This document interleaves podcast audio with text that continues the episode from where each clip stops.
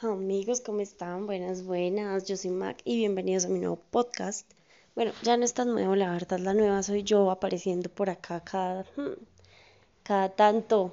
Amigos, en un nuevo episodio de, de, de por qué, no, es que no quiero ser grosera, de por qué no tengo paciencia y tras el hecho, la vida me prueba, me tienta, me salió un trabajo y ahora soy domiciliaria, ¿no?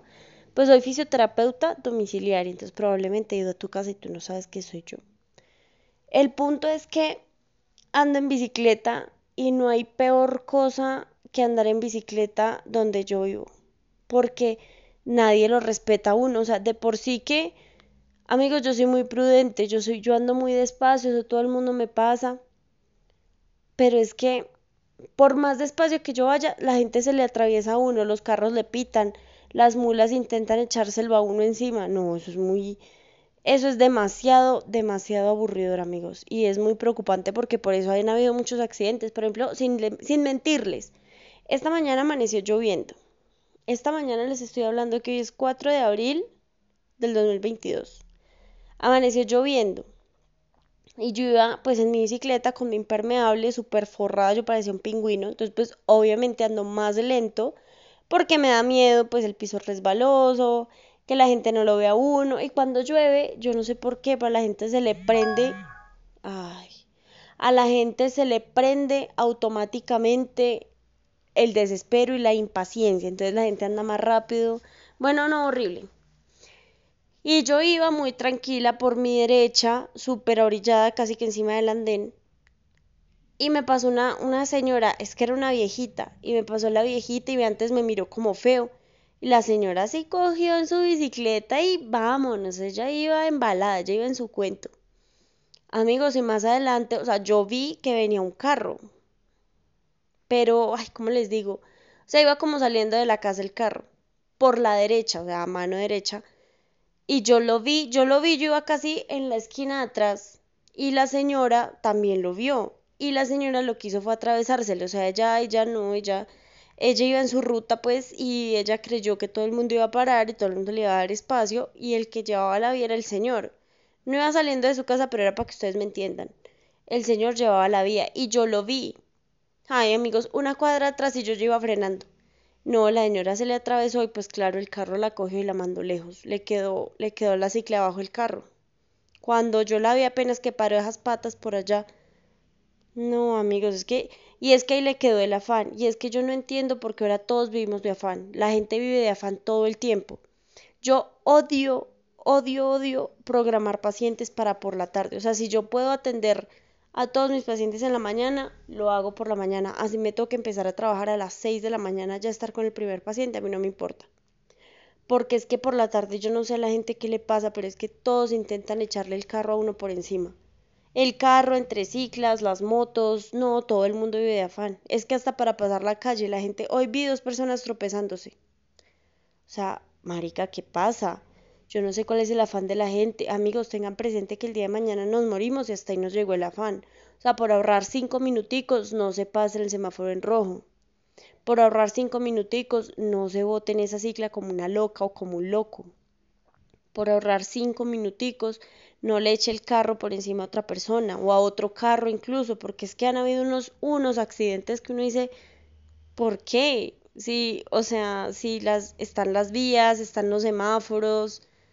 Yo entiendo que vivimos con muchas obligaciones, yo entiendo que vivimos con preocupaciones, yo entiendo que tenemos que trabajar, pero es que amigos, a veces hay personas que ni siquiera llegan.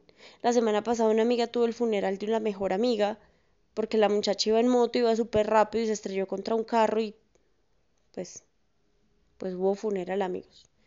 Era tanto el afán que ni llegó.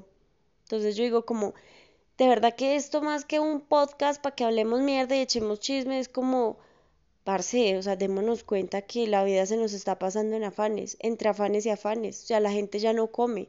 Ustedes van a un hospital y preguntan y el 60% de los pacientes tienen gastritis. Casi en todas las recetas médicas hay omeprazol y no solo porque les está protegiendo de otros medicamentos, sino porque la gente viene desarrollando úlceras gástricas, porque es que no ni siquiera sacan tiempo para almorzar. Dos de tres personas no almuerzan, no tienen una hora de almuerzo.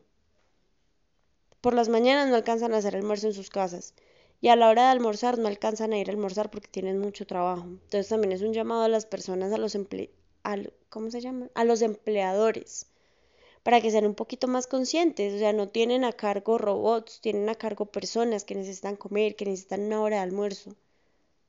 Porque les dan 20 minutos de almuerzo, les dan una hora, pero tienen que entregar un informe o atender a un paciente en ese momento, o bueno, tantas cosas, tantas profesiones y ocupaciones pero no alcanzan. Entonces la salida fácil cuál es? No, pues almuerzo cuando llegue a la casa a las 4 o 5 de la tarde.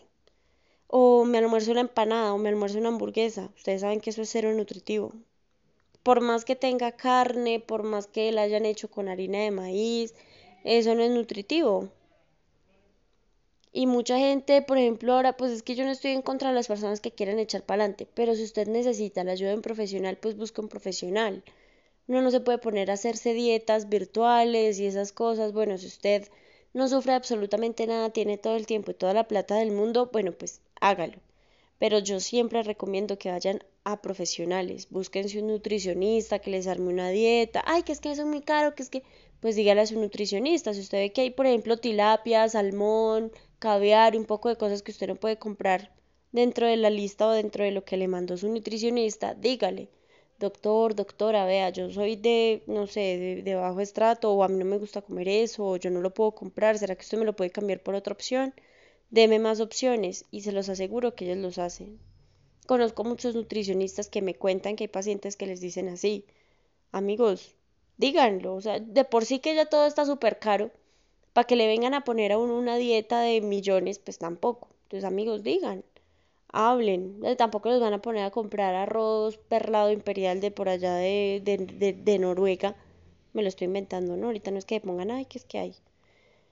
Pero sí, o sea, no iban de afanes, tómense el tiempo para comer, para hablar. Todo el mundo tiene las mismas 24 horas. Yo me di cuenta en esta semana, y apenas es martes, que yo no sé manejar mi tiempo. Y se han dado cuenta que tengo este podcast más abandonado. Ya va a cumplir un año y más desaparecida que pero de verdad, amigos, o sea, tomémonos el tiempo. Todos tenemos las mismas horas en el día. Lo único que tenemos que hacer es organizar nuestro tiempo. Y ya, amigos, ese es el mensaje. Aprendamos a tener paciencia, aprendamos a valorar el tiempo, aprendamos a valorar y a respetar la vida de las demás personas, amigos. Eso no es que, ay, no, es que es una persona más. No, no es una persona más. Es un papá, es una mamá, es un hermano, es un hijo, es un novio, es un amigo, es una persona a la que alguien está esperando en su casa. Por favor, respetemos las señales de tránsito, los semáforos, las cebras. Si pueden darle paso a alguien, denle paso a alguien. Se los juro que no se van a demorar cinco minutos. Porque una persona, por más lenta que vaya, no se demora cinco minutos pasando la calle. Y si hay un trancón y lo que sea, amigos, saquen paciencia, o sea, nada sacan echando pito, nada sacan echando madrazos al aire, nada sacan peleando con sus parejas, con sus hijos, con sus jefes. Traten de organizar más su tiempo.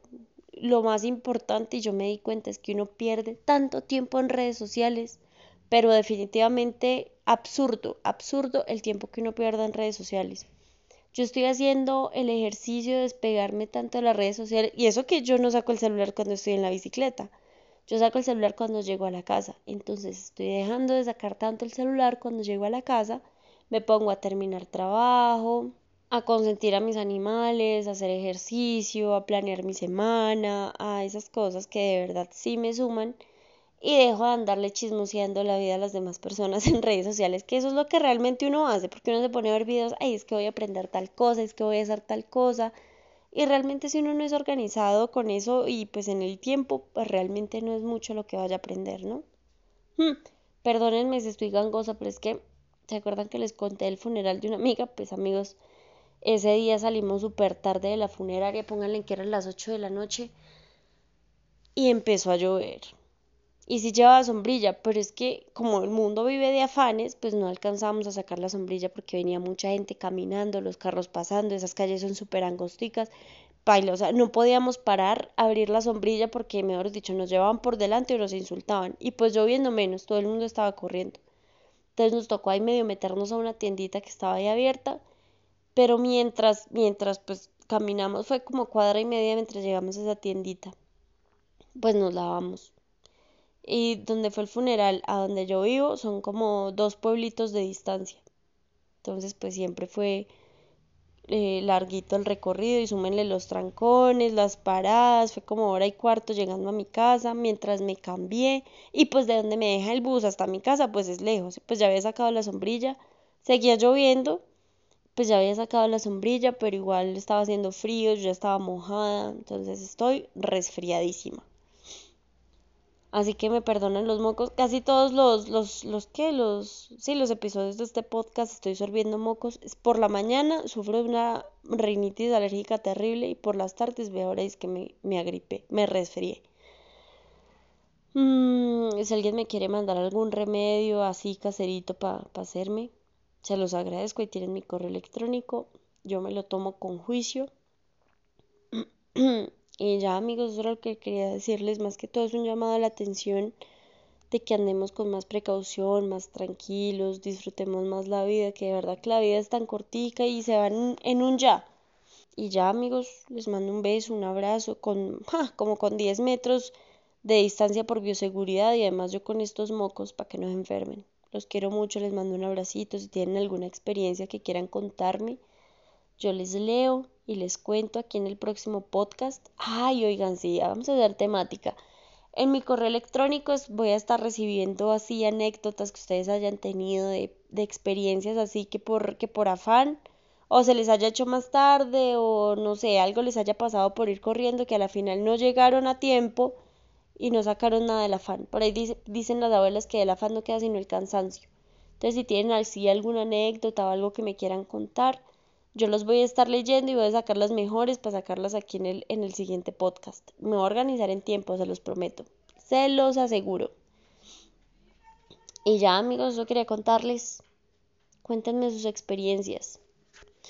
Un besito, un abrazo, cuídense mucho. Chao.